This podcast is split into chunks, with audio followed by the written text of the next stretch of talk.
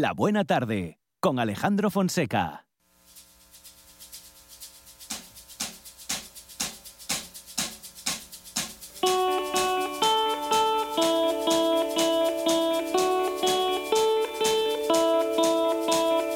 Put the pervert in a suit, take him out and light him up. Get him out of your system and warm your brand new Sweep him in a shopping bag, call a car and take him slow through Nolita. Driver surprise me in a rose red hole with impeccable taste. We'll take the place over and let him go. Driver, surprise me.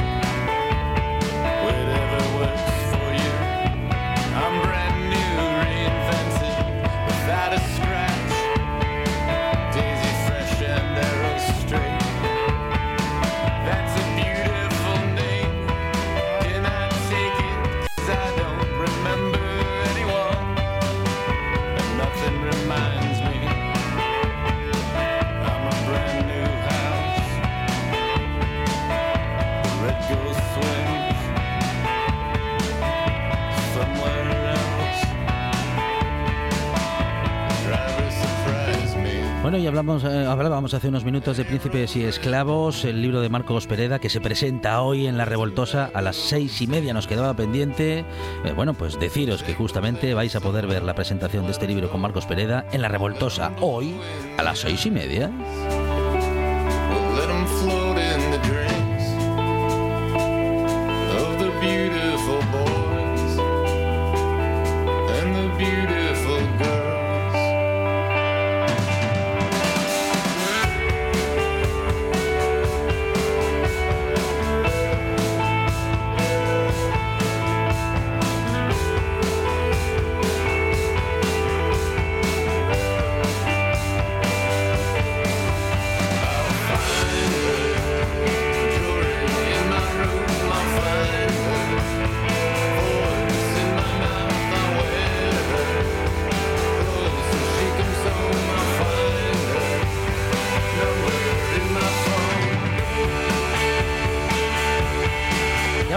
Seguridad vial y de algunas novedades tecnológicas con Rafa Villalba. Rafa, ¿qué tal? Buenas tardes.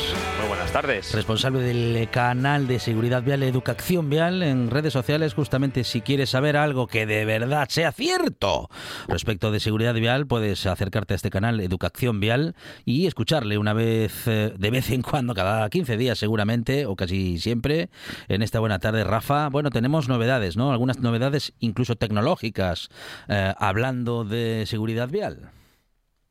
Sí, correcto. La V16 que lleva mucho tiempo dando vueltas, ese sustituto de los triángulos, esa luz que, que tanto inquieta a la gente Sí. y esos triángulos que parecen ser que ahora ya no son, pero sí son obligatorios, pero no sabemos qué pasa con ellos. Ajá, bueno, Pues, eh, yo, yo no tenía noticia de que los triángulos no fuesen obligatorios, sí, que se había añadido, vamos a decir, que una medida de seguridad más visible, como la de estas luces, eh, bueno, que se llaman V, ¿no? Las V16, que bueno, son estas luces es. que, que, que pode- que podemos, bueno, no, que podemos, no, que tenemos que llevar ya en nuestro vehículo, porque esto es así, ¿no? Esto ya es obligatorio, Rafa.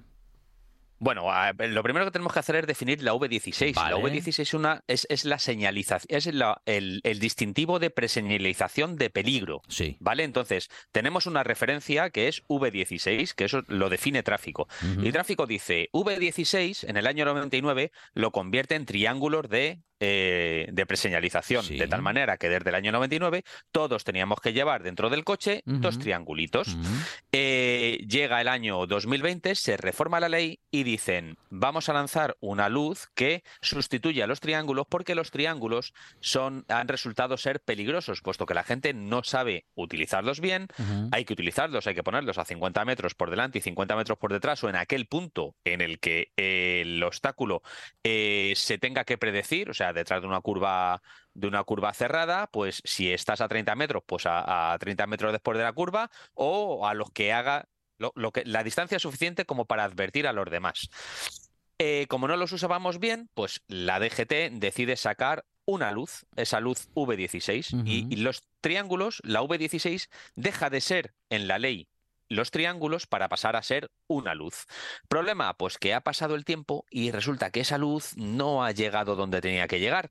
Y es más, eh, a la DGT en, en su día se le ocurrió que, bueno, Ujú. a- a- con, esta, con esta digitalización que existe de todo, eh, era mucho mejor hacer una luz V16 conectada. ¿En qué consiste esta luz? Mm. Pues esta luz consiste en una baliza que, que llevaremos encima y que al encender esa lucecita, además llevará mm, una especie de teléfono interior con una tarjeta SIM que lo que hará será encenderse y mandar la, el posicionamiento, la geolocalización a la plataforma DGT 3.0. ¿Qué significa esto?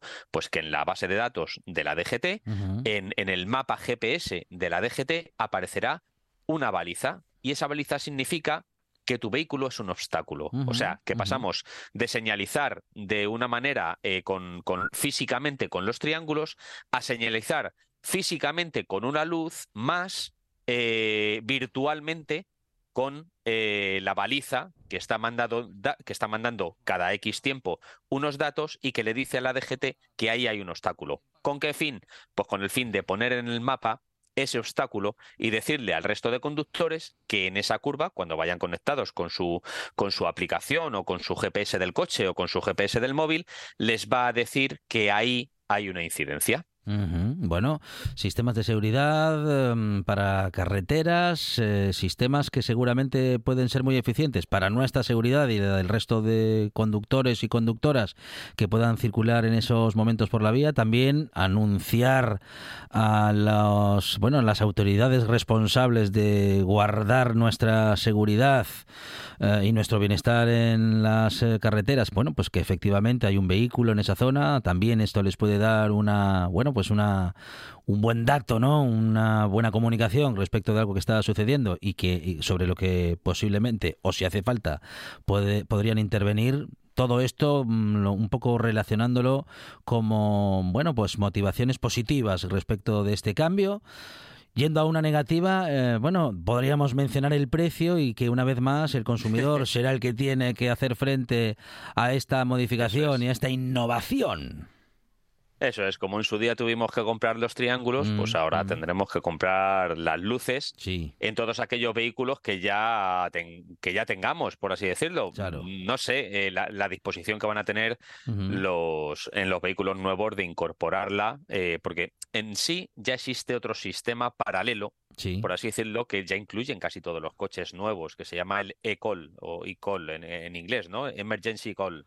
Eh, lo que pasa que los protocolos parece ser que no quedaban de acuerdo entre los fabricantes y la administración y eh, parece ser que se, bueno, se van a producir llamadas paralelas, ¿no? Si pulsas el e-call va a dar a un sitio y si pones la baliza vas a dar a otro distinto, vas mm, básicamente a geoposicionarte, eh, básicamente. Con esto, eh, además, hay que añadir varias cosas más. Primero, que esta luz V16 conectada será eh, obligatoria a partir del 1 de enero de 2026. Ajá. O sea que nos quedan un año y algo más de, de nueve meses de, de plazo para adquirirla. El listado de, de las luces que son válidas está en la propia DGT, por lo cual a los, a los oyentes que lo estén escuchando y que deseen eh, adquirirla, que solamente se pueden referenciar a través de la página de la DGT. ¿Qué está pasando? Pues que muchos comercios a día de hoy pues están tirando de reservas y están poniéndolas en cabeceras como grandes ofertas y como una luz necesaria y reglamentaria, cuando en realidad no es así. Esa luz eh, no conectada eh, va a quedar, va a servir, ¿no? Va a servir como sirve un triángulo, de los cuales no hay que deshacerse. Yo, de hecho, no me desharía. Es más, hay gente que me comenta que en otros países europeos siguen siendo obligatorios, por lo cual eh, se, se- se tendrán que seguir llevando encima.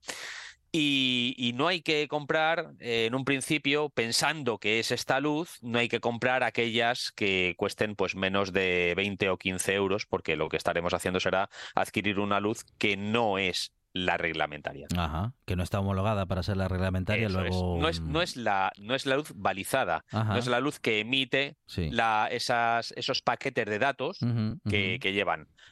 Cosas que se pueden decir en defensa de, bueno, Sí. pues aparte, aparte de la geolocalización, cuando estamos comprando esta luz, eh, la tarifa de datos que viene en la, en la propia luz Sí. está abonada por 12 años. O sea, Ajá, que la gente dice, ajá. bueno, es que luego voy a tener que adquirir una tarifa de datos o la voy a tener que conectar al móvil. No, no, no, no, no nos equivoquemos. La, la propia luz traerá una SIM, eh, como digo, una especie de teléfono interior que lo que hará será, mm, a través de conectividad 5G, mandar la ubicación de esa baliza con unos pequeños paquetes de datos que cada 100 segundos eh, mandarán eh, señales para que la DGT, la plataforma DG3 punto- DGT 3.0, localice en el lugar de incidencia. Hay muchos que mm, también, bueno, no sé si entre que sospechan o esos que, digamos, esa- esos grupos de personas que siempre sospechan que hay algo más, ¿no? Eh, en, en- Sí. en algunas medidas, que ni siquiera sé si nombrar, vamos, sin nombrarlo, mencionarlo, Rafa, eh, en virtud de que también, ah, diciéndolo y mencionándolo, eh, bueno, damos difusión a, a- a un bulo, ¿no? A- o, bueno, en fin, a una noticia no fundada, que viene siendo lo mismo, eh, porque claro, ya hay muchas personas que aseguran que con estos dispositivos nos tienen controlados.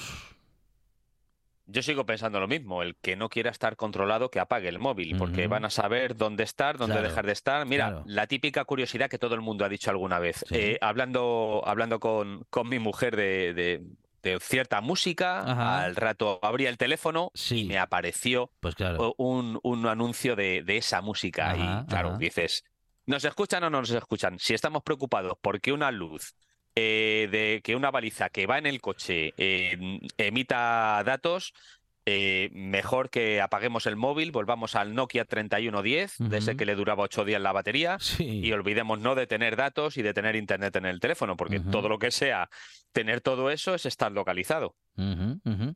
Eso es, ya, si, quere- si no queremos, bueno, es que ni apagando el móvil mm, logras no estar localizable, ¿eh? Con, Así es, con según es. qué aparatos, que no sé si con todos eh, eh, somos localizables en todo momento. Casi diría que si quieres no estar localizable, no te lleves el móvil contigo y entonces así posiblemente puedas, eh, bueno, pues eso, no estar localizable o, mm, en fin, que, que- que nadie podrá encontrarte tan fácilmente. En cualquier caso, bueno, pues un- una nueva medida, Rafa, que como decías, es obligatoria, eh, no es obligatoria, sino, an- eh, sino a partir de eh, el 1 de enero de mil, eh, de, mil, digo, sí, de 2026, eh, ya, bueno, ya me veo pidiéndolo para Papá Noel, bueno, para o para los Reyes de 2026, aunque llegue unos días más tarde, Rafa. Lo digo por aquello de que siempre hacemos todo a última hora.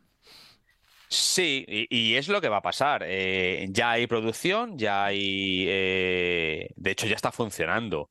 Quizás a lo mejor la plataforma no está funcionando todo lo fina que, debiera, pero las pruebas llevan mucho tiempo haciéndose. Todos los vehículos que vemos en la carretera, de supuestamente de lo que antes llamábamos, no sé cómo se llamará ahora, ahora me parece que se llama Ministerio, Ministerio de Transportes y Movilidad o algo así. Antes Fomento, en fin, todos los vehículos de conservación de carreteras llevan esos dispositivos precisamente para lo geolocalizarlos, eh, saber dónde están y hacer las oportunas advertencias en los paneles electrónicos. Que no lo he dicho antes, pero que vamos, en el momento en el que alguien active la baliza. DGT 3.0 eh, pondrá en, el, en la ruta de, ese, de esa incidencia, pondrá en el panel electrónico para aquellos que no están conectados la incidencia ahí escrita. Bueno, más medidas de seguridad para hacer nuestras carreteras mm, más seguras, justamente, valga la redundancia, en cualquier caso la obviedad que hemos comentado con Rafa Villalba. No obstante, Rafa, mientras llegan esas luces eh, con, con- señal de datos, eh, las luces a secas ya son obligatorias, son obligatorias o con los triángulos podemos salir adelante. Lo que, está obliga- lo que es obligado es señalizar. Señalizar, vale, vale. Y- Eso es. Entonces, a día de hoy, eh, incluso la DGT lanzó una instrucción explicando que lo importante es señalizar y eh, son válidos tanto los triángulos como las luces, aunque no estén conectadas. Eh, es- además, este verano pasado fue fa- bastante famoso eh, un vídeo de, que se hizo bastante viral y una instrucción que dio la DGT para que la gente no pusiese el triángulo en, en las autovías y autopistas. Pero esto mm, eh, eh, o fue mal explicado o, en fin, tuvo una cierta eh, mala repercusión. En realidad lo que quería decirle a DGT, y quizá que se le quedó aquí un poquito a medias, era que en la medida de lo posible había que señalizar de otra manera, en este caso, pues con la luz V16 eh, y, y, salirnos del coche eh, para salirnos de la vía y no causar otro peligro. Mm, se han querido evitar las 22 muertes que hubo a lo largo de 2021 uh -huh, eh, uh -huh. atropellados, se supone que por, por causas de, de, la instalación de los triángulos. Y bueno, eh, se dio esa instrucción sin aclarar quizás que en las vías secundarias sí seguía siendo obligatorio y que eh, no por ello por no, te, por no, colocar los triángulos no tendríamos que señalizar de otra manera. Así que lo importante para los oyentes ahora mismo es que cualquier incidencia que tengan, lo primero es eh, señalizar y avisar 112 que te geolocaliza y hace esa función que hará en el futuro la V16 uh -huh. y si disponemos de los triángulos, de la luz, todo lo que se ponga de manera efectiva siempre va a ser siempre va a ser bueno. Es Rafa Villalba del canal de Educación Vial, donde la seguridad vial es protagonista y también en estos minutos de radio eh, cada 15 días, cada par de semanas con Rafa Villalba, Educación Vial en la buena tarde. Rafa, muchísimas gracias, un abrazo. Buenas tardes, Alejandro. Buen fin de semana. ¿Te gusta la historia, el arte, la arqueología y los viajes? ¿Te gusta recorrer el mundo estés donde estés? Cada fin de semana en RPA, un buen día para viajar con Pablo Vázquez. Sábados y domingos de 10 a 12 de la mañana en RPA. Cocina tradicional y de vanguardia, guisanderas, estrellas Michelin y fartures que sacan Michelines. Les Fartures con David Castañón. Sábados y domingos, después de un buen día para viajar en RPA. Buena tarde.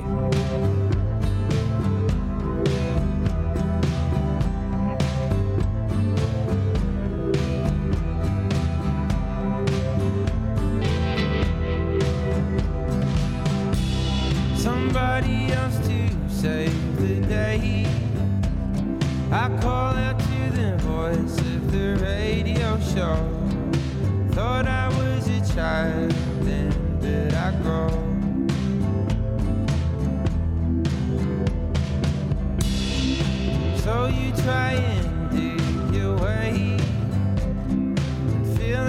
With thousands of colored stones. Thought I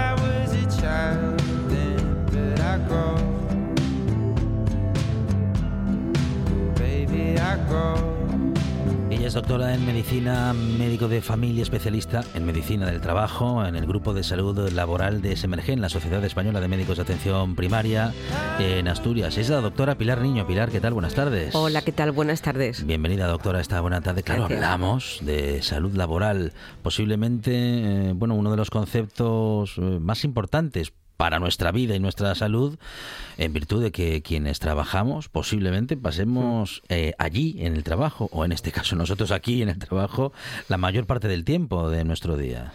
Pues sí, la verdad, eh, antes de nada, gracias por permitirme estar aquí con vosotros compartiendo este espacio. Y sí que es verdad que tal como está además hoy la cosa, en el trabajo compartimos eh, más tiempo que con nuestra familia, con nuestros amigos, con todo el mundo. Y cada vez se va alargando más lo que es la vida laboral. Uh -huh. Entonces, digamos que desde Semergen desde, tenemos un grupo de salud laboral que digamos que entre los médicos de familia y los médicos del trabajo hacemos como la función de velar en todo momento por la salud y el bienestar de una población comprendida entre los 18 y 70 años uh -huh. Y velar todo el entorno laboral que tiene todo lo que tiene que ver con ello. Uh -huh. Me parece una, una, situación muy importante. Bueno, hemos avanzado muchísimos en los últimos años gracias a bueno, pues a las reivindicaciones que diferentes grupos eh, sindicales, mm. representantes de trabajadores y trabajadoras han llevado a cabo, también instituciones que han asumido que la seguridad en el trabajo son, eh, bueno, es algo absolutamente necesario que lógicamente se ha ido convirtiendo en obligatorio y que ha ido, bueno, vamos a decir, vamos a decir que afinando eh, si- siempre siguiendo ese objetivo final, el de, bueno, el de la mejor y mayor salud laboral para todos los trabajadores y trabajadoras. Pues sí, y también es importante eh, toda la labor que hacemos, eh, todo el tema, lo que tú comentas, todo el tema de promoción de la salud, la vigilancia de las enfermedades profesionales, del cáncer laboral. Eh, tan importante en este país y que en los últimos tiempos sí que es cierto que se están haciendo grandes avances en hacer investigación en esos temas. Eh, todas las enfermedades relacionadas con el mundo laboral. Todo el tema de accidentes de trabajos, las secuelas que puedan quedar, la reincorporación a la actividad laboral. Una reincorporación, eh, digamos, en las mejores medidas posibles de recuperación laboral y funcional. Eh, hay ocasiones en que nos reincorporamos no del todo al 100%. Nos reincorporamos con mejoría, pero igual hay que hacer alguna adaptación en el puesto de trabajo para que podamos incorporarnos cuanto antes mejor. Y luego eh, todo el tema de lo que tú comentabas de accidentes y de seguridad en trabajadores saturnos, que cada vez es más importante. Eh, todo el tema de trabajadores expuestos a cancerígenos. Todo el tema de riesgos psicosociales. Hay un mundo por delante que mm, de hace unos años por delante yo creo que se ha puesto en, en pie el tema de la defensa a nivel eh, multidisciplinar de médicos de familia, médicos del trabajo, eh, sindicatos, mm, empresas, tenemos que demostrar que en una empresa, cuanto un o sea, un euro que digamos que puedan decir, eh, si usted eh, invierte un euro en seguridad y salud, es bueno para los trabajadores, pero para usted como empresa es fundamental. Un euro puede recuperar 100 euros, con lo cual me parece que es importante. Bueno, la salud laboral justamente eh, también desde el punto de vista económico para las empresas eh, muy relevante porque tener eh, un buen estado de salud laboral hace que esa empresa sea más eficiente y por tanto funcione mejor. Eso es. Eh, a veces nos cuesta trabajo eh, hacer ver a las empresas, eh, digamos, eh, desde el primer mm, eh, empleado hasta el último, desde el presidente hacia abajo, es súper importante que se impliquen en la prevención y en la salud de los trabajadores. Porque el gasto, tanto directo como indirecto, hay ocasiones eh, que por invertir en prevención es muy importante. Un trabajador puede perder más tiempo y se pierde más dinero en la empresa en ir al médico cinco veces o en luego por temas laborales coger la baja 15 días que si conseguimos adaptarles para que tengan una salud laboral y un entorno, eh, digamos, favorable. Bueno, esto eh, las empresas y los empresarios lo van entendiendo ¿eh? poco, Poco a poco, muy poco a poco, cada vez más. Yo creo que cada vez más, eh, digamos, desde todo el tema social y luego a partir del COVID, sí que digamos que eh, incluso en este caso Semergen, como Sociedad Española de Medicina General, con todo el grupo de salud laboral, sí que hemos sido muy importantes a través, a raíz del COVID y ahora del post-COVID. De toda la reincorporación de todas las personas que han pasado el COVID y que han quedado funcionalmente mal. Con un COVID persistente que es importante darlo a conocer. Eh, hubo un antes y un después. Yo creo que cada vez nos cuesta, cada vez somos más reconocidos, pero yo creo que estamos en el camino. Eh, medicina, la medicina primaria es la puerta de entrada al servicio de salud, a la salud en general. Yo no sé si alguna vez sucederá o si es eh, pensar demasiado en positivo que se asuman como enfermedades laborales aquellas que son consecuencia, bueno, por ejemplo, del estrés o de la, bueno, eso, de la tensión eh, que hay que obligadamente muchas veces tener en un puesto de trabajo. Eh, Sí. En fin, eh, cosas. Es que hemos avanzado tanto que eh, cosas que hoy asumimos como cuestiones que hay que tener en cuenta para, para el trabajador y la trabajadora, que tienen que ser modificadas o que tienen que ser mejoradas para su una buena salud eh, laboral, hace muchos años eran asumidas como bueno esto, eh, vamos, Claro. esto es así, ¿no? Eh, Esto es así tal cual. posiblemente este siguiente paso, ¿no? El de, bueno, si tienes un trabajo muy estresante que produce, bueno, pues una serie de, mm, bueno, de, de- de cuestiones físicas y emocionales, tendrá su consecuencia. Y si tiene su consecuencia, pues igual hay que Efectivamente. Lo que pasa que el reglamento de las mm, enfermedades profesionales Mm. es del 2006 Ujú, y se van a tener que ir incorporando poco a poco. ujú. Todo el tema psicosocial es de una gran envergadura, una gran importancia y cada vez más hay profesionales eh, con un trasfondo psicosocial, digamos, que tan importante, y un estrés laboral que en algunos casos eh, va a producir deterioros laborales importantes e incapacidades laborales, incluso incapacidades permanentes. Ahí está el futuro. Yo creo que, eso- que ese es el futuro de la prevención incluso. Hace cu- mm, 20 años nadie hablaba de, de, digamos, de los riesgos psicosociales y ahora son los más importantes. Eh, date cuenta que antes, eh, pues tu padre, el mío, cualquiera de nuestros familiares empezaba a trabajar en una empresa y tiraba allí los 40 años, para bien o para mal. Sí. Ahora vamos cambiando. En el mundo laboral eh, cambiamos de sitio. Tenemos distintos médicos de cabecera, distintas empresas. Trabajamos hasta los 70 años. Eh, y compartimos el, todo el tema de igualdad de la mujer, tanto en casa como en el trabajo. Compartimos eh, tiempo, mucho tiempo, con trabajadores que vienen de otros países, otras costumbres. Todo eso eh, nos mete en un enfoque que el riesgo psicosocial está ahí. Mm, Son riesgos que antes no existían. Y luego el tema de los nuevos materiales. Hace años eh, hay un montón de materiales que han salido en los últimos años que, han salido ahora en los últimos cinco, hace cinco años nanomateriales no existían, o sea, nadie sabía de qué de qué hablaban. En el síndrome del burnout hará 20 años. Que Fíjate, eso no tiene ninguna, ninguna repercusión. Nadie se imaginaba que tú ibas a tener que estar 12 horas en el trabajo para ganar lo mismo que igual hace 8. Han cambiado las condiciones eh, laborales. No sé si mejor o peor, pero no. Vamos con los nuevos tiempos. Bueno, en algunas cosas han mejorado, eh, debieran de haber mejorado en todas porque la evolución mm, tendría que llevarnos o habernos llevado a eso, pero bueno, en fin, no sucede así en- ni en todos los casos ni en todos los sectores, muchísimo menos. Eh, ¿Cuáles son los sectores, en fin, digamos que, no sé si más insalubres, pero bueno, más, que diría yo, con más cuestiones que atender respecto de la mira. salud laboral? Uf, hay muchos. Mira, yo creo que hay un montón de cosas por hacer. Industria de metalúrgica. Industrias metalúrgicas, todo el- y las industrias de químicos. Eh, todo el tema de, ah, para que te hagas idea, incluso en el campo de la medicina, de los nuevos tratamientos oncológicos, hay, te- hay la gente que está expuesta, los profesionales sanitarios, están expuestos a riesgos que hace años no estaban. Eh, y luego, profesiones. Eh, hay profesores con mucho riesgo, bomberos, alto, entiende- eh, personas incluso que pertenecen a, mm, ¿cómo decirte? Que a empresas digamos, extranjeras que vienen a hacer un trabajo 8 o 10 días y no tienen ni médico asignado ni tienen nada. Esa gente, si tiene un problema, un pequeño accidente, el estrés que les ocasiona, hay que intervenir. Todo el tema de cáncer a turnos. Eh, el tema de la relación entre el cáncer laboral y esos turnos. La importancia de la obesidad en los trabajos sedentarios. Date cuenta que a la mayoría hay un porcentaje importante de trabajadores que estamos aferrados al ordenador 8 o 10 horas al día. Sí. Tenemos que ser conscientes de convencer a la población de que haga pausas activas, de que tiene que levantarse cada 50 minutos, 5 minutos, eh, mover las piernas, ir al baño al piso de abajo, hacer estiramientos.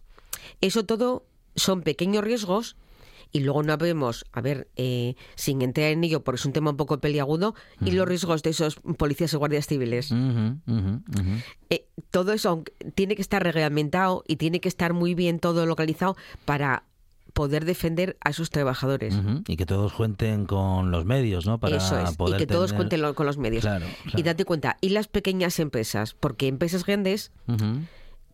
No te voy a decir todas porque igual no todas, pero empresas grandes todas tienen servicios de prevención, todas tienen tal, pero es importante que lleguemos también al trabajador que está eh, en una pequeña empresa y se ve negro para ir a su médico de cabecera por la mañana porque pierde parte de, no va a cerrar la tienda para ir al médico. Claro. Tenemos que darle disponibilidad a decir que puede ir por la tarde, mover todo el tema eh, de que conozcan los riesgos, de que utilicen EPIs, equipos de protección individual. Todo eso hay que hacer una formación integral preventiva. Ya se ha hecho mucho, pero hay mucho por hacer. Y lo hemos contado y lo estamos contando en esta buena tarde y hoy lo hemos hecho con la doctora Pilar Niño. Eh, hemos hablado de salud laboral con ella, que es integrante del grupo de salud laboral de la Sociedad Española de Médicos de Atención Primaria, SEMERGEM. Doctora, muchísimas gracias. Gracias a vosotros por invitarme. Muy amable. La voz en la noche en Asturias se llama Marcos Vega. Buenas noches, sean bienvenidos al espectáculo de la radio. Enseguida Escucha RPA esta noche y mañana y pasado, noche tras noche. Repaso a la actualidad de la jornada en Asturias con la mejor opinión, con los mejores colaboradores. Con la zona rural, ¿no? ¿Sabes que Asturias ahí está? Información, análisis, periodismo en estado puro. Noche tras noche, de lunes a viernes a las 9 de la noche en RPA, la radio del Principado de Asturias. La nuestra. Todos los fines de semana tienes una cita con la gastronomía asturiana. Les Fartures, con David Castañón. Sábados y domingos al mediodía en RPA.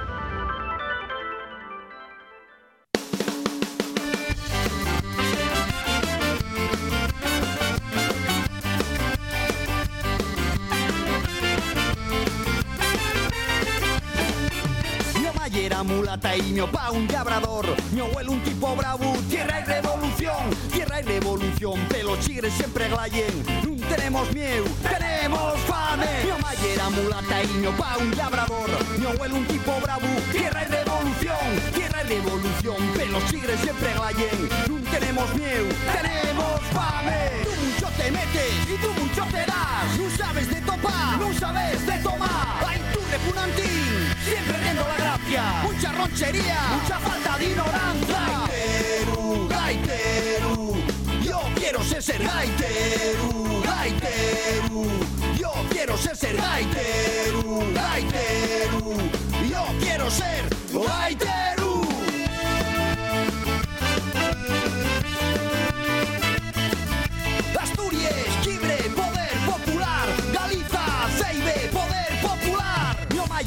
Mulata y mi opa un labrador. Mi abuelo un tipo bravo, tierra y revolución. Tierra y revolución, pelos chigres siempre glayen. No tenemos miedo, tenemos fame. Mi mamá era mulata y mi opa un labrador. Mi abuelo un tipo bravo, tierra y revolución. Tierra y revolución, pelos chigres siempre glayen. No tenemos miedo, tenemos fame. Y tú mucho te metes y tú mucho te das. No sabes de topar, no sabes de tomar. Ay, tú repunantín, siempre viendo la gracia.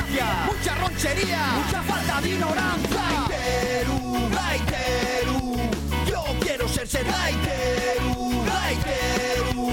Yo quiero ser ser gaiteru. Nuestros compañeros eh, farturruteros tendrán en cuenta las, su, su salud a la hora de irse ir de farturruta. Eh, seguramente. Seguramente, Sí, ¿eh? eh, ellos se hacen chequeos Constantemente. cada tres meses, más o menos. No me diga, qué barbaridad, Sí, sí, qué sí, bien lo sí. llevan. David Casañón, ¿qué tal? Buenas tardes. Hola. ¿Qué tal, collacios? ¿Cómo estamos? Muy bien, Javi Solís, bienvenido. Buenas tardes, Alejandro. Hola, Monchi. ¿qué Bueno, tal? hablábamos de salud en el trabajo. Bueno, es saludable salir de farturruta y bueno, esto esto esto hace bien. Pero decíamos salud en el trabajo. claro, Claro, sí, claro, es que, Hay, que, hay que trabajar. Hombre, pero para David y, y Javi no sé si est- esto ya es un trabajo Es- esto es placer. o es placer, placer únicamente. absoluto. No, no, vamos a ver. eh, lo nuestro y placer. Vamos Vale. porque nos presta y lo Claro. pasamos bien. Luego, Otra cosa es que lo trabajéis, claro. Luego, evidentemente, eh, contalo, recopilalo, Ay, hacer, procesarles fotos, Vale, que Javi sí. eh, busque información para contarles sus historias. Todo eso lleva un trabajo, pero Eso ya por es. placer, ¿eh? Porque bien, bien. Empieza, el- empieza por placer Claro. y se convierte en un trabajo. Muy bien. ¿Sí? Estábamos esperando, no sé, una, una parte de, de alguna consellería que nos dé una partida presupuestaria O sea, Ajá. especial Sí. para ir recorriendo, o sea, para hacer pueblos, pero pero en guapo, de verdad. Sí. Eso es. Me comentan que lo está estudiando el Principado. En este momento. Sí, lo lleva anotado en una barra de hielo. bueno, muy bien. Bueno, eh, ah, bueno, hay que hay que intentarlo, ¿eh? Si no se intenta, Siempre hay que pues, intentarlo. No, ¿eh? no, no, no, no se logra seguro. Bueno, en cualquier caso, seguramente lograremos hoy salir de Farturruta. ¿Dónde nos vamos, David? Vamos a Somiedu, Somiedu, Oh, eh, auténtico paraíso, Sí. y, y vamos a hacer una farturruta que ya hicimos. Eh, ya fuimos a la Breña de Mumián, una farturruta muy facilina con casi nada de nivel que puede hacer prácticamente eh, todas las personas, pero eh, vamos a llegar a la mesma braña desde el otro valle. O sea, aquí vamos a aumentar un poco la dificultad y el desnivel, pero paga la pena porque entre medias, de, para llegar a la braña, vamos a pasar por un falleu que, claro, si vais en la época guapa de los colores de la Seronda, pues aquello ye un espectáculo. La farturuta son 8 kilómetros, tiene 500 metros de desnivel y tardemos unas 3 horas y media, o sea que tampoco ye eh, nada descomunal. Eh, salimos del pueblo del Coutu, que el pueblo del Coutu, bueno, tenéis que pasar lo que ye eh, Pola Somiedu, empezáis a, sur- a subir la carretera para el Bache, para el Chagu, que ye casi lo más turístico de la zona, y ahí ya topáis un desvío que ya vo- vos manda para el, pa el Coutu. Aparcáis el coche a la entrada del pueblo, ¿eh? como igual un kilometrín antes, ahí hay una zona de aparcamiento, porque sí que es verdad que dentro del pueblo hay poco y el poco hay, ya sabéis que hay que dejarlo para los que viven allí, que para eso están allí ellos. Eso es. Y, y hay, hay una, bueno, pero ahí hay una zona y nada, hay un repechín, unos 600, 700 metros y, y ya llegáis al Couto, no pasa nada. Y desde ahí, bueno, pues ya hay que empezar eh, todo a subir, ¿eh? Hay, hay una capilla del siglo XVII muy, muy guapa, hay una especie de rubelluscu que llamónos también un poco la, la atención, eh, una fuente con unas ocheras, que luego si eso ya vos explica Javi también lo que Ujú. y empezamos eh, a subir. Eh, empezamos, ya sabéis, ¿eh? Eh, la subidina a la ida siempre cuesta un poco más, pero como vamos eh, metiéndonos por el falleu con revueltes poco a poco, como está con esos colores siempre tan guapos, la verdad es que hay una, una auténtica maravilla. Y como cuando salimos a un claro, lo que vemos, y todo el valle de Somiedu, pues la verdad es que presta eh, muchísimo. Llegamos a la zona más alta y cuando llegamos a la parte de arriba ya empezamos a llanear y a partir de ahí ya nos aparece toda la vista de la braña de Mumián, que está con teitos y se conserva, la verdad, que muy bien. Y como aparecemos en la parte alta, pues la verdad es que la panorámica eh, ya es preciosa. Javi, igual quieres añadir tú algo. A ver. Yo voy a proponer esta ruta, eh, a ver, no iba a decir mayor que la otra que contaba David, que, también se podía acceder a la braña, pero yo tengo dos razones para proponer mejor esta ruta. La primera razón es que, como estaba falando David, pues vas a atravesar o, eh, la Viesca de la Enraimada y entonces si vas eh, para la zona de la Seronda, pues vas aparte de que cuando llegues a la Braña Mumián, que vas a disfrutar de los colores de esa estación, pues vas a tenerlos ya primero cuando atravieses el Falleu. Esa la primera razón. Y la segunda razón es que está mucho menos tránsita de gente que la primer eh, ruta de eh, que decía David, que ya era de que sale de- del Chamardal, que es un lugar que hay cerca del pueblo de Cauneu y que también llega a la Braña Mumián. Pero oye que esa está más eh, con más trasiego de gente y esta pues está mucho menos visitada que la primera eh, ruta para ir a la Braña Mumián. Muy bien. Bueno, es un buen motivo, ¿eh? Para elegir, de peso. elegir una u otra. Eso es. O sea, pode- podemos decir que ye eh, la variante repugnante. Sí, sí, sí, sí. Me, me gusta el nombre, la variante repugnante. a ver, yo para mí es una, un aliciente y es algo que hay que tener en considerancia. Claro que sí, muy bien, muy bien. Cada uno es tiene, como es. Claro, claro, todo tiene sus motivos y sus, eh, en fin, sus motores, ¿eh? Para dirigirse hacia un sitio. u Solís, que es un tipo agradable Sí, en las sí. distancias cortas, luego le molesta a la gente Sí, sí, sí. en las distancias largas. Bueno, pero no lo hace, no lo hace saber. Tampoco va por ahí. no, aquí sí, en la radio lo comenta. No, digo, Yo soy, soy, soy como Lexianes, tengo Sí. un llavo oscuro ahí que no conocéis. Ay, ay, Pero eso ay. le pasa a casi todo el mundo, Solís. Ah. Bueno, bueno. ¿Y dónde recuperamos fuerzas? A ver. Eh, para recuperar fuerzas vamos a la capital, vamos a La Pola, eh, Somiedo, y ahí hay un clásico de la gastronomía asturiana que lleva hotel también, y ya Casa Miño. Me encanta, Eh, se Casa- come muy bien. Sí, a que sí, ¿no? Sí. Muy bien, pues préstame acertar, Monchi, sí señor. Sí, sí, sí. Los, es- Eh, los escalopines alcabrales, riquísimos. Voy, voy, ahora voy a reponerte de ti. Decir escalopines y es casi como, como echar el, el pimiento en río de patatas. Uh, a ver, a ver, a ver. Y escalopinos, y escalopinos. Escalopinos. dice. Escalopinos, bueno, pues escalopinos. Bueno, anda, bien. bien, Pues bien. los escalopinos alcabrales, riquísimos. Eso es. muy guapo. Mira, eso, eso nosotros no lo probamos. Voy a decir por lo que, lo que comimos. A ver. Eh, pot asturiano con un poco caldosín, eh, ya el estilo más, más occidental, con la morcilla excepcional, que la tengo apuntada aquí.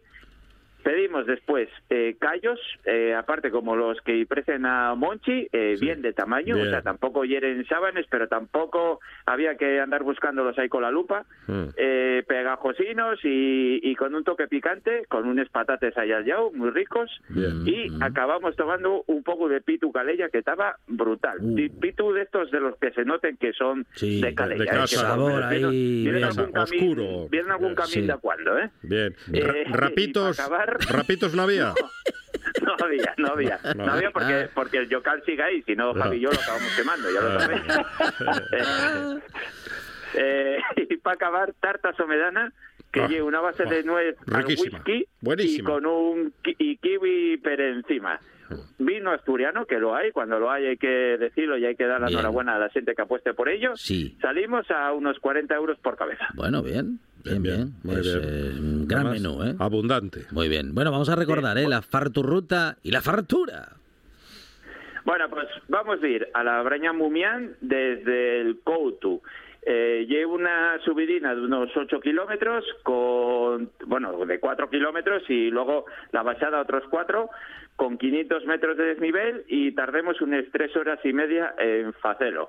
El pueblo del Coutu, muy guapo, tiene ahí un par de, eh, bueno, de intereses ahí para ver que presten mucho. Y eh, lo guapo de esta farturruta y que de la que vamos subiendo pasamos pel falleu de la enraimada. Cuando salimos del falleu ya ganemos todo el altor, vemos unas vistas espectaculares y llegamos ya a la braña que está llena de teitos muy bien calteníos y que se nota que está aquello con vida, que allí lo, que presta. Eh, damos la vuelta, volvemos pel mismo llau y como hay que volver a baixar en coche y pasar per la pola, aparcamos allí y vamos a comer a casa Miño. Comimos pot asturiano de primero y de segundo y ya compartimos callos y pitu calella con una tarta somedana de postre, vino del país a 41 euros por cabeza. Qué bien se cuida esta Muy gente, guapa. sí señor. Muy bien. Bueno, David y Javi, este fin de semana tenemos eh, fartures aquí en RPA, eh, sábado y domingo, solo que el domingo mm, con cambio de hora por aquello del, del fútbol. El domingo al estrés, pero el sábado a la hora normal, ¿eh? Y vamos a hablar con la buena gente del estanco en Infiestu, que están cocinando y haciendo las cosas muy bien. Eh, diremos a Cuba con, a conocer un poco aquello con los animales viajeros, con Natalia. Y el domingo vamos a hablar con Valle, que, que fae cerámica para restaurantes, todo artesano y todo manual, aquí en Asturias, y es una Bueno. auténtica maravilla. Ujú. Y acabaremos hablando del Día del Pote con Noelia Soya y Juan Jocima. Muy bien. Bueno, programazo, o programazo sábado y domingo eh, con Les Fartures con David Castañón y Javi Solís. David, muchas gracias, Javi. Gracias, un abrazo. Pusi al pozón. Un abrazo, Pusha. Todos los fines de semana tienes una cita con la gastronomía asturiana. Les Fartures, con David Castañón. Sábados y domingos al mediodía en RPA.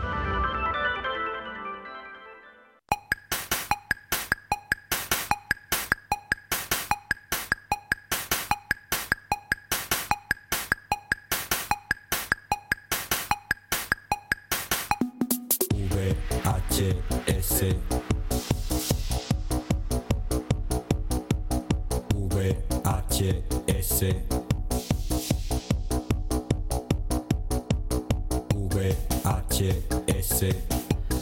Bueno, y nos vamos, a- nos vamos o nos quedamos en el videoclub. No, claro, Y claro. además qué felices nos quedamos en el videoclub. Claro que sí. Con José Fernández Ribeiro. José, ¿qué tal? Buenas tardes. Muy bien, buenas tardes. Que además que- de ser gran cineasta, Sí. va siempre impecablemente Sí, peinado. claro que sí, claro que sí. Qué, qué bien se peina este Muy bien, muy bien. eh, eh, soy como Arturo Fernández, ¿no? Que tengo esto aquí que no hay quien lo, quien, quien lo mueva, vamos. Ya puede venir una ventolera.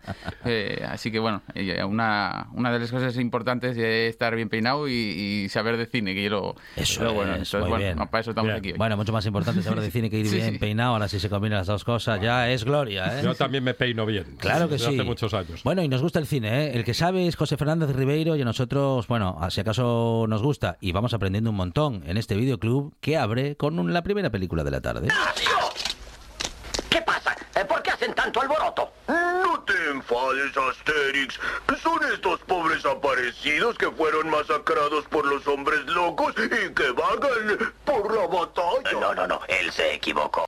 Bueno, Asterix, 12 pruebas. Sí, Las 12 pruebas de Asterix es una película que, si bien es cierto que es una película bastante humilde, con pocas pretensiones y pocos medios, porque era la primera película de los estudios Idefix, eh, con Uderzo y Goscini a la cabeza, es una película que le tengo muchísimo cariño y seguro que mucha gente que la escuchó se ha alegrado al, al escuchar el corte por... por eh, bueno, es una película que seguramente haya sido la mejor de todas las que se hicieron de, de animación de, de Asterix y posiblemente de- de- en general de todo lo que se ha hecho del universo de Asterix y Obelix también por eh, porque bueno es una película divertidísima que además partía de, una historia original no está basada en ninguno de los cómics es una historia original eh, de Goscinny y de- Uderzo que mm, además conseguían eh, añadir cosas muy interesantes no solo referencias a cosas que estaban de moda por aquel entonces como incluso anuncios de, de detergentes y, y- y, bueno elementos de deportes o de, artes marciales sino que incluso metían mucha sátira mucha crítica. De hecho una de estas pruebas eh, con la que Asterix y Obelix tienen que bueno medirse a otros contrincantes para demostrar bueno, que son una, una especie de, de dioses eh, superando 12 pruebas tienen que, que, bueno eh, superar o conseguir el formulario A38 en la casa Ujú, que enloquece ujú. que bueno es una crítica muy clara a todos los problemas buro- burocráticos administrativos todas esas esas pérdidas de tiempo que a veces hay que eh, que no nos queda más remedio que asumir y bueno es una de las cosas más divertidas de la película que eh, como digo es eh, muy simple, digamos, a nivel técnico, pero que funciona increíblemente bien y que incluso a día de hoy sigue siendo una de esas películas divertidísimas que se la pones a un niño y la disfruta igual que un, que un adulto, que eh, como nosotros cuando crecimos con ella. Así que eh, hoy eh, elegí no solo esta película, sino las dos siguientes, que las tres son francesas, eh, Ujú, porque, bueno, eh, eran tres películas que me puse a pensar el otro día que podía elegir y digo, bueno, ¿qué vería yo ahora de, de seguido? ¿no? Y entonces me acordé de estas tres películas y empezando con esta yo creo que iba a ser una, una sesión sensacional, así que espero que... Una gran tarde o noche pasaría uno viendo estas tres pelis. eh, y, y eso que todavía no fuimos a las siguientes. Escuche, esta no se, lo puede, no se la puede perder, ¿eh? Ah, así que ha vuelto. François Piñón, Marlene. ¿Marlene? ¿Con quién ha hablado usted antes, Piñón? ¿Con Marlene? ¿Con quién? A Marlene la tiene delante, a quien ha echado de esta casa. Si vas a seguir riéndote, vete a casa. Perdona. Era una mujer rubia con un impermeable beige. Como ha dicho, esa loca vendrá y se instalará aquí. Cuando he visto a esa mujer me he dicho, es ella es la loca. ¿De quién está hablando? Bueno. Lo, lo que me reí con esta película.